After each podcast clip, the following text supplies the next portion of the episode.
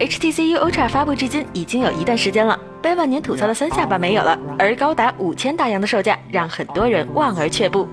HTC 改变的决心，我们看在眼里，但更多的是为 HTC 感到惋惜。英雄迟暮来形容现状还是很贴切的。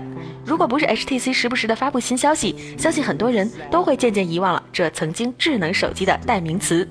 回忆往昔，二零零七年，苹果重新定义了智能手机，市场呈现出喷井式发展。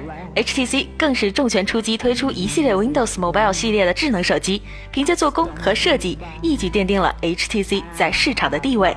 那时候，顺风顺水的 HTC 变成了唯一一个能和欧美手机厂商分庭抗礼的亚洲厂商。很多人说 HTC 是走运的，但运气也是实力的一部分。之所以当时能取得成功，在于 HTC 有着清楚的产品定位和对品质的追求。时至今日，HTC 依然坚信这是核心竞争力。随着时间的推移，HTC 慢慢走下神坛，一成不变的设计语言无情地被用户所吐槽。所谓“瘦死的骆驼比马大”，不得不说，HTC 的影响力还是有的。近年来的 One M 系列可以说是 HTC 的经典系列之一，其设计理念被众多厂商争相模仿。苹果曾被誉为一直被模仿，从未被超越，而 HTC 却恰恰相反，一直被模仿，总是被超越。无论是背部三段式设计，还是 ID 无边框，到现在还是很多厂商一直在这么做。但是 HTC 似乎对这一切置若罔闻，只是官微简单进行了回应。想想也是无奈，明明被模仿，销量还远不如模仿者。二零一一年以后，智能手机市场愈发的成熟，一大批新厂商的涌入打破了平静。二零一一年底，小米发布了一款低价格高性能的手机，接着华为、中兴、联想、酷派以同样的路数开始发力，而一直走高价格高利润的 HTC 渐渐有了颓势。二零一二年，全新工艺的 iPhone 五和 Galaxy S 三横空出世，更是使得 HTC 市场份额下滑百分之六十。老骥伏枥，志在千里。二零一三年，HTC 携带新旗舰 The New HTC One 重回大众视野。作为全球首款全金属智能手机，一经问世，反响还不错，斩获各种奖项，并且还被评为二零一三年年度最具创新力的十大设备。但是好景不长，随着三星 Galaxy S 四的到来，又一次把 HTC 的复兴愿望击得支离破碎。二零零八到二零一二年的五年间，HTC 一共发布了超过五十款手机，而同期苹果只发布了五款 iPhone。二零一一年，HTC 市值超越诺基亚，并且在美国市场出货量超过苹果。可谁曾想到，五年后，苹果手机占据手机市场大部分利润，昔日手机霸主诺基亚已是明日黄花，HTC 则依然在苦苦挣扎。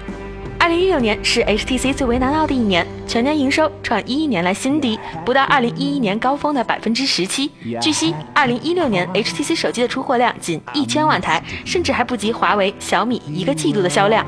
在高端市场有苹果、三星，中低端市场被华为、小米、vivo 等逐渐占领，留给 HTC 的市场空间在缩小，HTC 缩减机型来保证利润势在必行。代工思维、供应链和专利的缺失、渠道限制、营销滞后等因素是 HTC 走向低谷的主要原因。以前主打美国市场的 HTC，在被实施了进口禁令后，不但被挤下了北美市场占有率第一的宝座，而且也错过了进入中国市场最有利的时机。就连昔日掌控最好的运营商渠道，也已经和社会化渠道电商三分天下。此次 HTC 借助 HTC U Ultra 想要重现辉煌，还为时过早。但就这款新机来说，总体表现可圈可点。对于外观，小编我就不多做评价了。美丑这东西还是因人而异。玻璃材质虽然看起来很美，但是不耐磨、不经摔、不耐污，这都是使用中用户可能遇到的大问题。手机售价成为了这台手机最大的软肋，高昂的价格在中国市场显然不受用户待见，难逃被喷的命运。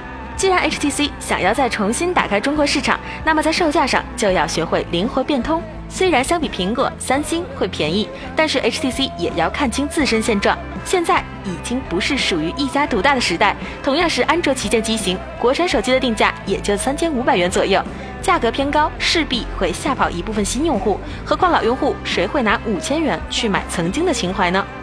有时候坚持是一种信仰，但是作为一个企业，顺应形势才能更好的生存下去。在这纷乱的智能手机市场，前有苹果、三星，后有国产劲旅，HTC 前进的脚步何其困难！想要杀出重围，时间已越来越少。